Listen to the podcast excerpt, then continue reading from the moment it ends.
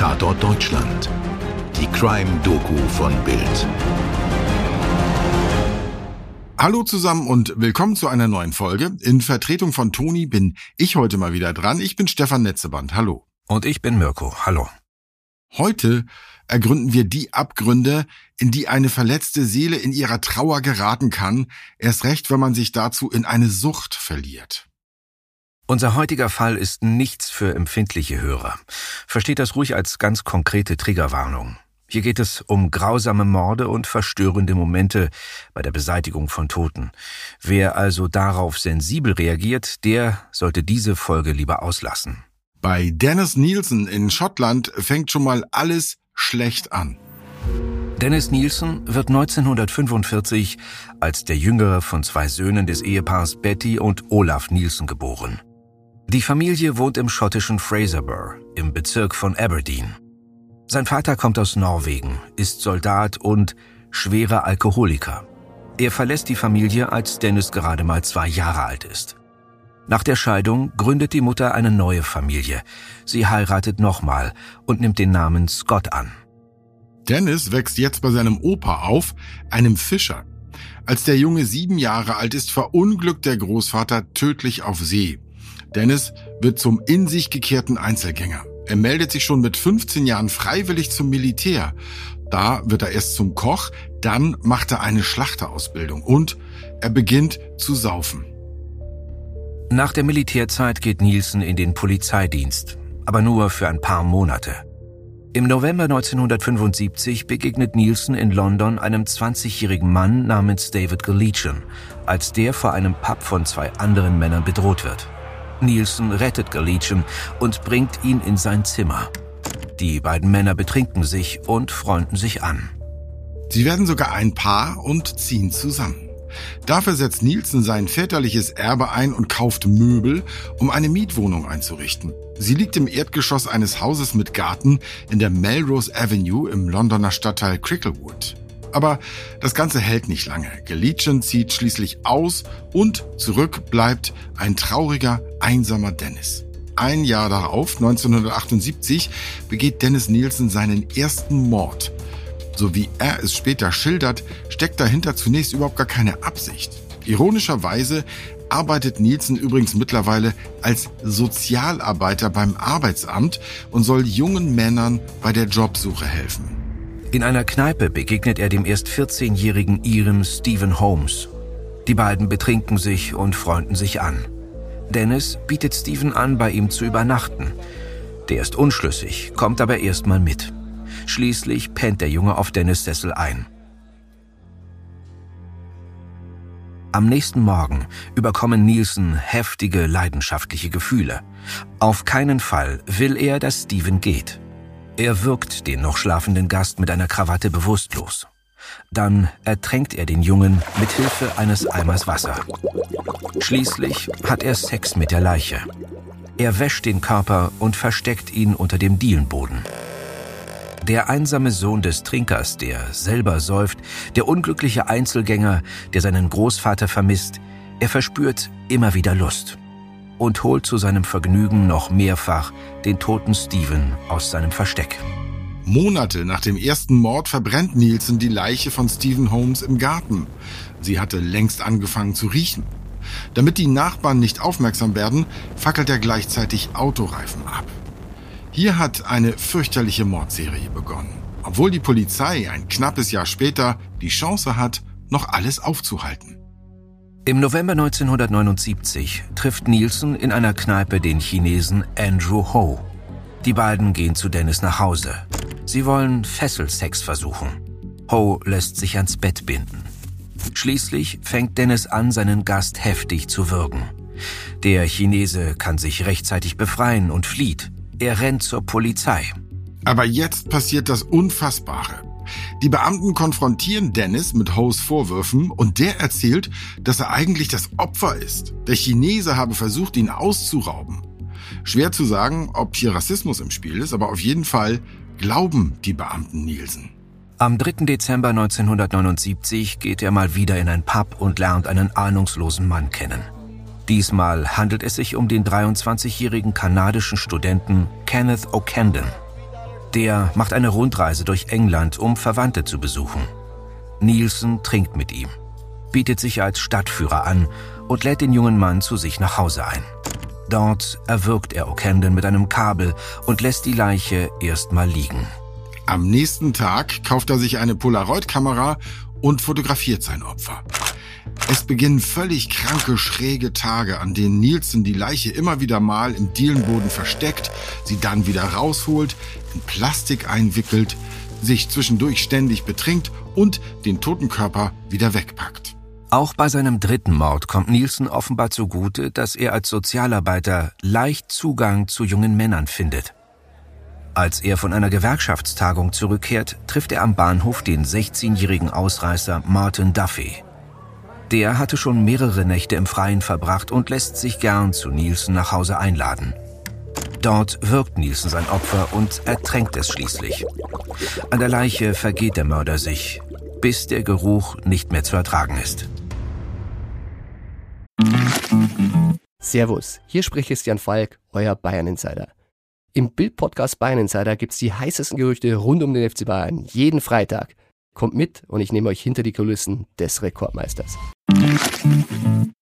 Diese Geschichten, Stichwort ertragen, die sind nämlich nur schwer zu ertragen. Es sind in der Summe auch einfach zu viele. Fest steht, bis zum Ende des Jahres 1980 tötet der Schotte noch mindestens fünf weitere Männer in der Wohnung in der Melrose Avenue. Er muss auf dem Grundstück ein großes Feuer mit vielen Autoreifen machen, um alle Spuren zu beseitigen. Und teilweise gucken bei diesen Feuern Nachbarskinder zu, ohne zu ahnen, was da vor sich geht. Die Geschichte des letzten Opfers in dieser Wohnung ist besonders tragisch. Der 23-jährige Malcolm Barlow lehnt schmerzverzerrt an Nielsens Hauswand. Der Sozialarbeiter spricht ihn an. Barlow erklärt, er habe wegen seiner Medikamente gegen epileptische Krämpfe Probleme mit den Beinen.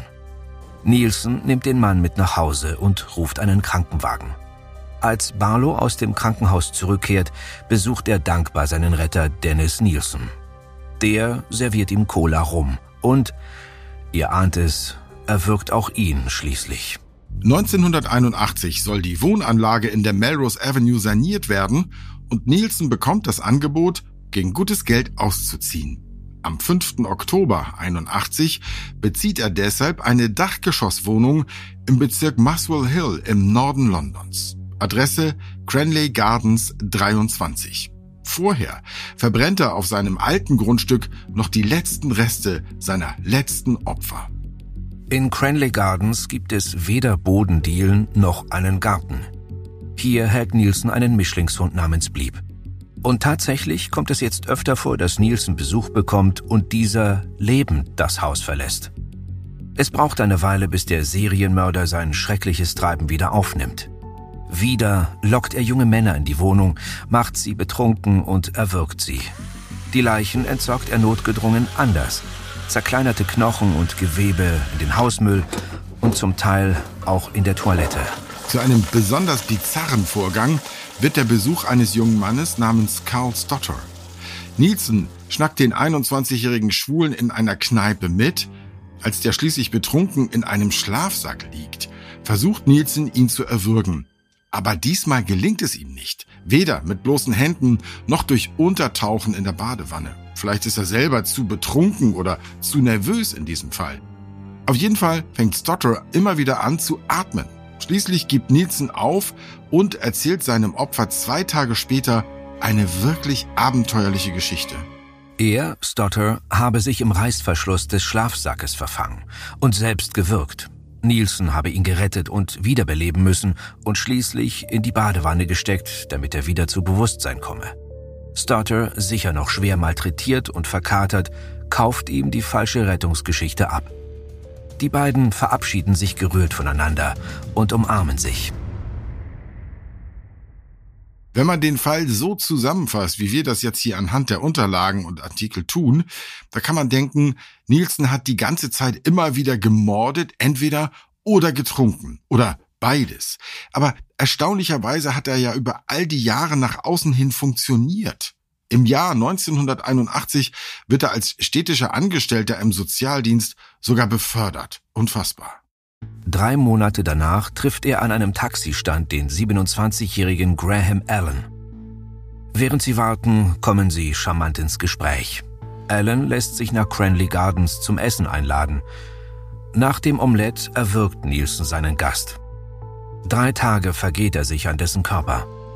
Weil er anschließend Zeit braucht, die Leiche zu zerkleinern und zu entsorgen, meldet er sich krank. Am 26. Januar 1983 tötet Nielsen sein letztes Opfer. Der 20-jährige Steven Sinclair wird sogar von Bekannten noch in Begleitung Nielsens gesehen, als die beiden zur U-Bahn gehen. In Dennis Wohnung schläft Sinclair völlig zugedröhnt ein. Nielsen hört die Rockoper Tommy von The Who, während er den Mann tötet. Dabei entdeckt er schließlich tiefe Schnittwunden an Sinclairs Handgelenken. Er erkennt, sein Opfer hat offenbar erst kürzlich versucht, sich das Leben zu nehmen. Nielsens Bemühungen, die Leichen zu entsorgen, gleichen mittlerweile einer planlosen Improvisation. Er lagert Einzelteile in einer Teekiste, andere entsorgt er im Hausmüll. Immer wieder kocht er auch Teile und versucht sie im Klo runterzuspüren. Wir nähern uns, und zum Glück muss man sagen, dem Ende dieses Grauens. Ich meine, in vielen Fällen werden Mörder gefasst, weil es Zeugenaussagen gibt oder Überwachungsaufnahmen oder auch DNA-Spuren. Haben wir alles in dieser Podcast-Reihe schon gehabt. Aber manchmal führen eben auch ganz plumpe Beweismittel zum Mörder. Vielleicht erinnert ihr euch zum Beispiel an den Fall der Ice Lady mit den Leichen in der Kühltruhe. Sonst hört euch diesen Fall ruhig nochmal an. Im Fall Dennis Nielsen bringt all dieser Schweinkram mit den Leichen die Polizei schließlich auf die Spur. Am 8. Februar wird der Sanitärnotdienst Dino-Rod in die Cranley Gardens 23 gerufen, weil die Abflüsse verstopft sind. Der Arbeiter Michael Catron kommt am späten Nachmittag zum Haus und öffnet ein Abwassersiel an der Seite. Darin befinden sich glibbriger Schleim sowie Fleischstücke und Knochenreste. Sieht alles nach viel Arbeit aus, denkt Catron und ruft seinen Chef Gary Wheeler an. Er werde sich das am nächsten Tag im Hellen alles genauer ansehen und den Schaden beheben. Okay, sagt sein Chef. Bevor Catherine zusammenpackt und geht, trifft er sogar noch zufällig auf Dennis Nielsen und spricht mit ihm über die Lage. Das werden wohl Speisereste von Kentucky Fried Chicken sein, sagt der. Am nächsten Tag rückt Catherine mit seinem Chef Wheeler an. Aber da hat schon jemand das Siel gereinigt. Nur in einem Rohr, das aus der oberen Wohnung kommt, sieht man noch Fleischfetzen. Den Installateuren kommt spätestens jetzt alles sehr merkwürdig vor an dieser Geschichte. Sie rufen die Polizei. Für die Beamten, die sich schließlich Zutritt zu Nielsens Wohnung verschaffen, muss dieser Einsatz der wahre Albtraum sein. Die ganze Bude stinkt nach Verwesung. Leichenteile finden sich in der Teekiste oder im Schrank. Als sie Nielsen abführen, fragen die Polizisten, ob es sich um ein oder zwei Mordopfer handelt. Nielsen antwortet teilnahmslos 15 oder 16 seit 1978. Nach seiner Verhaftung gesteht Nielsen die Morde nochmal offiziell. Es seien 15 gewesen, sagt er jetzt drei davon in seiner derzeitigen Wohnung und zwölf in seiner vorherigen. Zunächst gibt sich Nielsen ahnungslos, was seine Motive angeht. Aber später kommt er regelrecht ins Schwärmen, wie nah er einigen seiner Opfer gekommen sei, wie weich ihre Haut war, wie intensiv seine Gefühle. Am 24. Oktober 1983 wird die Gerichtsverhandlung gegen Dennis Nielsen im Central Criminal Court von London eröffnet. Obwohl er 15 Morde und 5 Mordversuche gestanden hat, kann ihm die Staatsanwaltschaft nur sechs vollzogene Morde wirklich nachweisen. Auch zwei versuchte Morde gelten durch die Aussagen als gesichert. Am 4. November wird der perverse Sozialarbeiter, der mal ein vereinsamtes, verängstigtes Trennungskind war, zu lebenslanger Haft verurteilt. Bis zu seinem Tod sitzt er mehr als 34 Jahre davon ab. Dennis Nielsen stirbt am 10. Mai 2018 an inneren Blutungen. Ursache soll der Riss einer Hauptschlagader im Oberkörper gewesen sein. Und damit sind wir am Ende unseres heutigen Falls. Wir danken euch fürs Zuhören und freuen uns, wenn ihr auch beim nächsten Mal wieder mit dabei seid. Wenn ihr Anregungen, Lob, Kritik oder Fallvorschläge habt, über die wir hier mal berichten sollen, dann schreibt uns gerne eine E-Mail oder eine Nachricht bei Instagram. Bis zum nächsten Mal. Euer Mirko und euer Stefan. Dir hat diese Folge von Tatort Deutschland gefallen? Du bekommst von True Crime einfach nicht genug. Dann hör jetzt in unsere weiteren Folgen rein. Hier warten mehr als 200 spannende Fälle auf dich, wie das Verschwinden von Rebecca Reusch, der Prozess gegen O.J. Simpson oder die Entführung von Ursula Herrmann. Wir hören uns bei Tatort Deutschland.